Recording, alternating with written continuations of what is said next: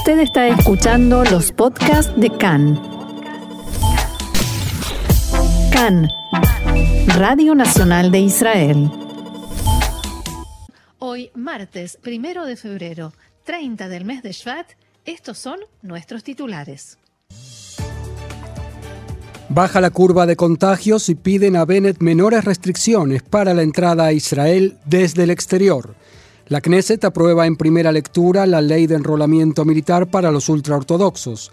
Condena al líder de Shas, Ari Ederi, en el marco del acuerdo de partes, un año de prisión condicional y multa.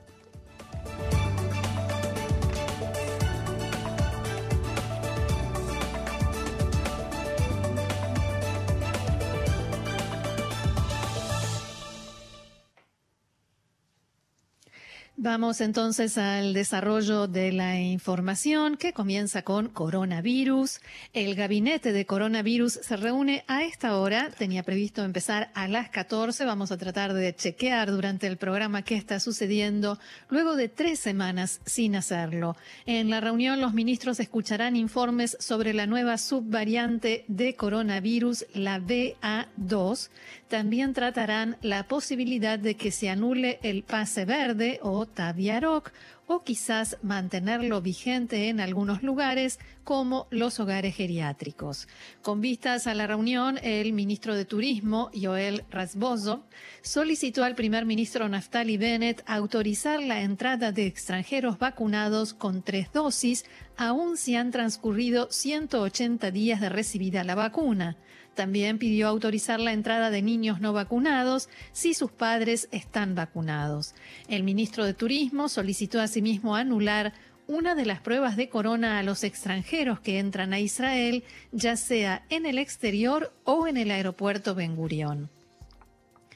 En tanto, siguen las señales de que la ola de contagios por Omicron se desacelera paulatinamente a pesar del récord de internados en estado grave ayer.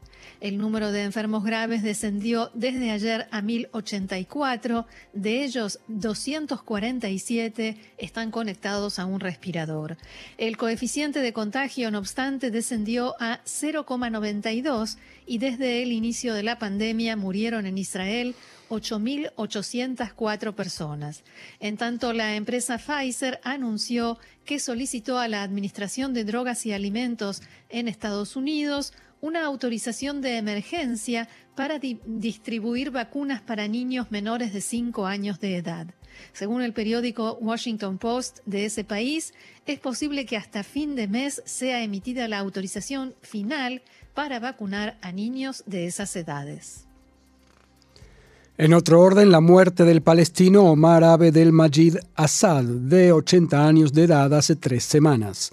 Por el incidente será reprendido el comandante del batallón Netzach Yehuda y serán destituidos el comandante de la compañía y el comandante del pelotón, luego de que la investigación del ejército determinara que no actuaron como se espera de ellos y que se trata de una grave falta en los valores de la fuerza y un error de sentido común que llevó a una transgresión al valor de la dignidad humana. Recordemos que la fuerza arrestó a Assad en la zona de Binyamin, al norte de Jerusalén, en Cisjordania, y luego de quitársele las esposas no revisaron su estado de salud y luego de poco tiempo falleció. Tzahal expresó pesar por la muerte de Assad, que además tenía ciudadanía norteamericana. Cambiamos de tema. La ley de enrolamiento a Tzal fue aprobada ayer en primera lectura después de, la de, que la coalición fracasara en su primer intento de promulgarla hace dos semanas. El nombre completo de la ley es Ley de Servicio Militar e Integración de Alumnos de Yeshivot, o sea, o sea de escuelas religiosas ortodoxas. La coalición enfrentó dificultades y la incertidumbre sobre si se conseguiría o no la mayoría para aprobar esta ley hasta último momento. E incluso hubo quienes propusieron postergar la votación por temor a que el proyecto cayera nuevamente. Finalmente la votación se definió por 51 votos a favor, 48 en contra y sin abstenciones. La legisladora Reinawi Zuabi de la coalición, que la vez pasada votó en contra, recordemos, como señal de protesta, esta vez sí apoyó la ley, alegando que llegó a entendimientos con sus compañeros de la coalición. Y con su partido también, Meretz, ¿no? Sí, con su propio partido y evidentemente consigo misma también. Sí. Y volviendo a cambiar de tema, el juzgado de paz de Jerusalén emitió esta mañana el veredicto en el juicio al líder del partido religioso sefardí Shas Arie Deri. Recordemos que Deri admitió en el marco de un acuerdo de partes delitos de evasión impositiva y renunció a su puesto de diputado en la Knesset. Por primera vez el veredicto fue transmitido en vivo en el marco de una prueba o experimento que lleva a cabo el Poder Judicial israelí. Esto se hizo con el consentimiento previo de Arie Deri. Las eh, partes habían pedido al tribunal que la condena fuera de un año de prisión condicional y una multa de 180.000 shekels. El juzgado aceptó el acuerdo de partes y el pedido de condena. El presidente del tribunal, el juez Shmuel Herbst, señaló que la sentencia es proporcional a los delitos por los que Deri fue condenado. El abogado defensor de Deri, Nabot Tzur, afirmó que la sentencia implica que se trata de delitos fiscales de muy bajo grado de gravedad, delitos de informe a la autoridad impositiva que se cometieron en forma pasiva, involuntaria y sin intención fraudulenta. Por otro lado, en el partido Jazz están intentando hallar la fórmula mediante la cual Ari Ederi pueda continuar asistiendo al pleno de la Knesset debido a que va a seguir liderando el partido. En calidad de líder de Jazz, Deri ya tiene una oficina asignada que incluso es mejor y más grande que la del parlamentario que tomó su lugar, Yossi Tayev. Una de las opciones que consideran es la de nombrarlo empleado de bancada, un puesto administrativo y de asistencia técnica a los diputados que se otorga en general a personas de menor experiencia. En primer lugar, le pidieron autorización para esto al presidente de la Knesset, Miki Levy, cuya respuesta fue un no contundente. Por tanto, la bancada del partido Shas recurrió para ello a la asesora letrada de la Knesset, Sagit Afik, a quien los legisladores le pidieron sencillamente que pase por alto al presidente de la Knesset y permita el ingreso de Deri al Pleno, que recordemos es el lugar donde se llevan a cabo las votaciones y se toman decisiones de máxima importancia como por ejemplo la elección del presidente de la nación, entre muchas otras. Exacto. Los integrantes de la bancada de jazz mantuvieron después de eso un diálogo, dicho esto entre comillas hmm. porque fue a los gritos, con el presidente de la Knesset, quien aseguró que no está dispuesto a permitir la maniobra de la bancada jazz abro comillas, ustedes quieren burlarse, reírse de la resolución de la justicia, de la sentencia del juez. Yo no tengo ninguna intención de consentirlo, dijo Miki Levy y agregó, Deri no pondrá un pie en el pleno de la Knesset, así que veremos quién eh, finalmente termina ganando. Eso te iba a decir, no se sabe, no se sabe porque no hay que subestimar la fuerza que tiene Deri en todas las instancias, ¿no es cierto?, en el Parlamento y, en la política israelí. Ahora vamos a ver hasta dónde puede entrar, hasta dónde puede llegar. En otro tema, un informe de la Organización de Derechos Humanos, Amnesty Internacional, a publicarse hoy, acusa a Israel de aplicar el régimen del apartheid en todo su territorio y no solamente en los territorios de Judea y Samaria, en Cisjordania, como era la acusación tradicional. El documento afirma que Israel es un régimen apartheid, es decir, de discriminación racial, desde su mera fundación en 1948. En el Ministerio de Relaciones Exteriores criticaron el informe señalando que se trata de un informe tendencioso, falso e incluso antisemita. En Estados Unidos, la diputada de la Cámara de Representantes por el Partido Demócrata, Rashida Tlaib, dijo a raíz del informe de Amnesty que, abro comillas, no se debe permitir que la ayuda externa del gobierno se otorgue a gobiernos apartheid y punto. El Ministerio de Relaciones Exteriores de la Autoridad Palestina felicitó a Amnesty por el informe y dijo que esta organización se suma a muchas otras que dejan al descubierto el colonialismo de Israel destinado a expulsar a los palestinos de sus tierras, dicho esto entre comillas, y continúa el comunicado, la autoridad palestina llama a la Corte Internacional a investigar a Israel por crímenes de lesa humanidad.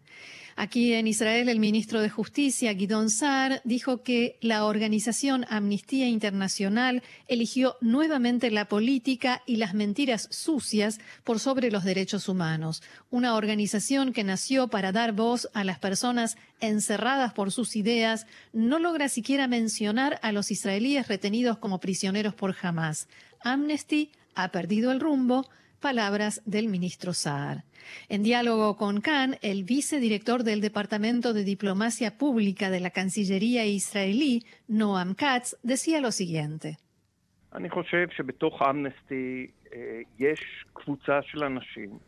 Pienso que dentro de Amnesty hay un grupo de personas que pertenece a una red completa de activistas que no son activistas en favor de algo, sino en contra, en contra de Israel y contra el derecho a Israel de existir como un Estado judío.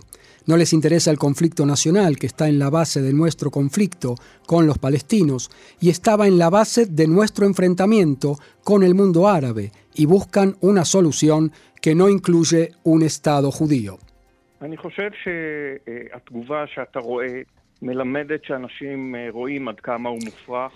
Pienso que las reacciones que se ven reflejan hasta qué punto la gente comprende que es falso e incorrecto, tergiversado y hasta qué punto es antisemita. Este informe eh, responde a todas las características de la definición de antisemitismo contemporáneo. Pienso que esta reacción pondrá al informe en su justa proporción. El reporte fue escrito con la intención de servir en otras plataformas. Será transferido a la Corte Penal Internacional, a la comisión investigadora que formó el Consejo de Derechos Humanos de la ONU, y nosotros enfrentaremos estos argumentos más adelante. Volvemos a cambiar de tema, nos vamos hacia Irán. Irán ha utilizado herramientas de espionaje ofensivo de alta tecnología que no eran conocidas hasta el momento por los expertos en el área en el marco de decenas de ataques cibernéticos contra objetivos israelíes en el último año. Así lo afirma una empresa israelí de cibernética defensiva llamada Cyber Reason. Entre las organizaciones israelíes atacadas se cuentan organizaciones financieras, gubernamentales y empresas energéticas. Se trata de un ataque estratégico geopolítico destinado a robar información sensible y provocar daños a organizaciones israelíes. Cyber Reason también afirma que el objetivo de Irán es afectar los intereses no solamente de Israel, sino también de Estados Unidos y de los países del Golfo. Sí, y nosotros seguimos adelante aquí con más información. Así es, llega de Estados Unidos, la actriz norteamericana Whoopi Goldberg se disculpó por sus dichos según los cuales la Shoah, el holocausto, no tiene relación alguna con la raza, sino a la falta de humanidad del hombre con el hombre. En su mensaje de disculpas, Goldberg escribe, Debí escribir que está relacionado con ambas. Citó luego las palabras de Jonathan Greenblatt de la Liga Antidifamatoria, que dijo que la Shoah fue el exterminio sistemático del pueblo judío por los nazis, que lo definieron como un pueblo inferior. En su disculpa, Guppy Goldberg agregó que el pueblo judío en todo el mundo siempre contó con su apoyo y expresó pesar por la herida provocada a la sensibilidad de muchos judíos. Marcelo, la pregunta que quiero hacerte es el contexto en el cual eh, fue dicho esto, porque como bien decías, estamos hablando de una persona muy querida en la comunidad judía y que siempre se ha mostrado eh, muy afín eh, y, con mucha empatía hacia la comunidad judía, entonces hay que tratar de y no solamente ella no nació como Whoopi Goldberg, ella hace portación de apellido, su apellido ella dice que tiene raíces judías y por eso se puso el nombre Goldberg, pero no nació con ese nombre. Entonces la pregunta es de dónde viene esto y la historia es así. Vamos a tratar de hacerla simple. Ella es conductora de un talk show, de un programa de invitados en la cadena ABC que se llama The View. Y eh, bueno, Goldberg la conocemos eh, como actriz, eh, como cantante en Sister Act, la película sobre donde se disfraza de monja. A mí me hace llorar cada vez que Ay, sí. ella dirige al coro de la iglesia eh, con esas canciones. Actuó en Ghost también, actuó en El color púrpura. Y bueno, nada, con- conduce su programa con, otro, con otra estrella de la televisión que se llama Joy Behar. La noticia que estaban comentando era la anulación por parte del Distrito Escolar de Tennessee, eh, o uno de los distritos escolares de Tennessee, de prohibir la obra Mouse. Mouse, para el que se acuerda, es una especie de libro en forma de historieta que cuenta la historia del holocausto, donde su autor decide para, para mediarlo a su hijo, eh, para contarle al- sobre Para el holocausto de, una manera, claro, más accesible y menos tremenda, eh, donde, los, donde los personajes son los judíos en forma de ratones y los nazis en forma de gatos. Y entonces, eh, bueno, durante eh, generaciones esa- esa- ese libro se, eh, se estudia y se estudia en las escuelas en Estados Unidos. De repente, eh, los padres, la, Asociación de Padres y las escuelas, el Distrito Escolar en Tennessee decide prohibir que se use esa, ese libro ya en las escuelas. Y en, la, eh, en las razones que pusieron para prohibirlo, dicen lenguaje obsceno, que tiene lenguaje obsceno, que tiene descripciones violentas y que había aparecido alguno que otro desnudo en las, en las historietas. Guppy Goldberg en el programa de televisión dice, eso es lo que les molesta y no el hecho de que hubo un genocidio, Un el exterminio. un exterminio sistemático de 6 millones eh, eh, de judíos a manos eh, de los nazis. Además, hay descripciones violentas porque los hechos fueron violentos. Porque O sea, los hechos fueron era violentos. violenta. Y seguramente están lavados. O sea, Claro, eh, de todos niños. modos es un público eh, infantil, adolescente. Y Joy Behar le dice, para mí, que en realidad la verdadera causa era porque les lo que de verdad les molesta es que es una historia que hace quedar mal a los blancos, apelando a la ideología conservadora de los norteamericanos blancos en Tennessee. ¿No es cierto? Y ahí es donde Goldberg le contesta, sí, pero la Shoah no fue un tema de razas sino por el destrato de unos seres humanos contra otros. Roxana, lo que tenía que haber dicho Guppy Goldberg es, no es un tema de blancos y negros a la norteamericana, Claro, quizás eso fue lo que sino de decir, razas, ¿no? pero, a, pero a la nazi, que es el origen, y donde a los judíos no los ven como, eh, como, como, como blancos como ellos. Porque ella termina diciendo, Porque tampoco los ven como humanos, como ellos. los Exacto, nazis, era una subraza, ni siquiera, es decir, en la, raza, en la tabla de razas, la última t- raza es la raza negra, y los judíos están por debajo de la tabla, es como que no son humanos. Entonces Joy Behar le dice, sí, pero los nazis no los veían como eh, blancos. Ah, porque Guppy Ah, Goldberg termina diciendo, esto, esto no, no, tiene nada que ver con razas porque son dos grupos blancos, tanto los nazis como los judíos europeos son blancos, y Joy Behar le dice, sí, pero los nazis no los veían así. Eh, y ahí, bueno, siguen discutiendo y se armó un lío bárbaro. Las organizaciones judías que lo estaban, que estaban escuchando, que siguen a Guppy Goldberg porque la quieren, la queremos todos a Guppy Goldberg. La verdad que Eh, No tuvo intención de, de- de dañar, sino que sacó, extrapoló el problema negro-blanco norteamericano, ella misma es afroamericana, recordemos, eh, a el, el contexto de los nazis. Y, hay que ver cuánta razón no tiene Whoopi Goldberg, o Joy Behar en este caso, en decir que ex- existe algún tipo de blanqueo, para usar una palabra medio problemática en este contexto, eh, de, eh, de la decisión de, eh, perdón, blanqueo por parte de los padres y maestros en Tennessee de la actitud nazi para con los judíos y que mm, no se llegue a eh, interpretar como que nosotros acá también en Norteamérica perseguimos a nuestros negros. Una cosa así tipo paternalista. Andás a ver bien Claro, cuál fue el, pensamiento profundo En realidad en se estaban eh, cuidando a sí mismos, no, no preocupados por el holocausto y el mensaje que les llega a sus hijos. ¿Ese es tu planteo? Sí, sí, sí, pero además en un momento se habló de que el problema era de religión porque perseguían a los judíos y no de razas, es decir, como para tratar de distanciarlo. Y yo quiero aclarar una y mil veces. Eh, primero que los nazis no los tomaron, no los perseguían como religión. ¿no? También perseguían a cristianos que eran judíos convertidos al cristianismo y los perseguían igual, porque el judaísmo se llevaba en los genes eh, o en la sangre, o sea, en el lenguaje nazi. Eh, de todos modos hay que decir que el judaísmo no es una religión, también habría que aclarárselo a los conductores de este eh, programa, en el sentido de que eh, los judíos son un pueblo, son una nación, hay religiosos y hay laicos dentro del judaísmo. Y te voy a decir más, una cosa que pocos judíos saben. La promesa divina a Abraham no es te voy a convertir a cambio de un pequeño sacrificio de, que se llama la circuncisión, ¿no es cierto? no le dijo te voy a convertir en una gran religión, te voy a convertir en un gran pueblo. Tu descendencia va a ser muy grande. Eh, así, que, bien, bueno, pero por lo menos Guppy Goldberg se disculpó, así que somos amigos nuevamente. Sí, y de todos modos, todo aquel eh, famoso que se mete con el tema del holocausto termina mal. Metiéndose siempre en problemas, incluso sin querer. Porque no hay suficiente conocimiento, evidentemente, y entonces cuando opinan de, lo que no saben o opinamos de lo que no sabemos, terminamos mal. Vamos a tocar otro tema el popular snack Doritos se enfrenta con llamados al boicot por grupos judíos religiosos luego de que el fabricante difundiera un spot, un spot publicitario mostrando parejas homosexuales y lesbianas.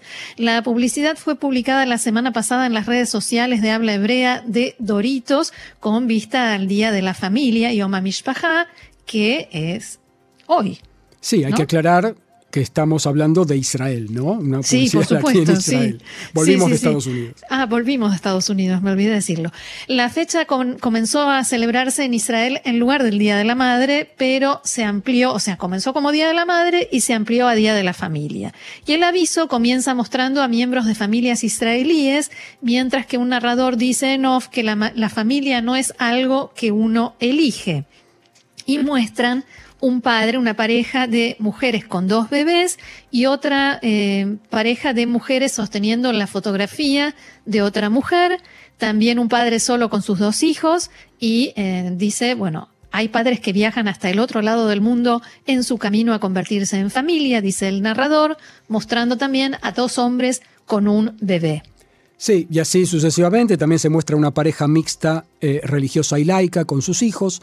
Y eh, la conclusión del narrador es, hay muchas familias y todas son especiales, e incluso si, se hace, si hace falta mucho coraje para atreverse a hacer elecciones, todas las familias merecen ser familias. Y ahí se armó Todo eso para vender doritos. Exactamente, pero ahí se armó otra vez. Porque el vicealcalde de Jerusalén de la extrema derecha, Arie King, dijo en su cuenta de Twitter que, abro comillas, por el bien de la salud mental de las generaciones venideras, debemos boicotear Doritos, que intenta influir en el grupo familiar natural al anunciar sus productos. El rabino Baruch Efrati del asentamiento de Efrat, un asentamiento en Cisjordania, por su parte, urgió también a boicotear a Doritos, llamando a sus seguidores a no asociarse con el mal el rabino, eh, eh, al rabino Efrati dijo que no debemos reconocer como familia a aquellos que viven de esa manera. Dije, porque yo lo escuché en realidad y como en algún momento de la entrevista dijo, bueno, no quieren eh, aceptar este argumento, entonces digamos que comer doritos no es sano, mejor coman verduras. Exactamente. Okay.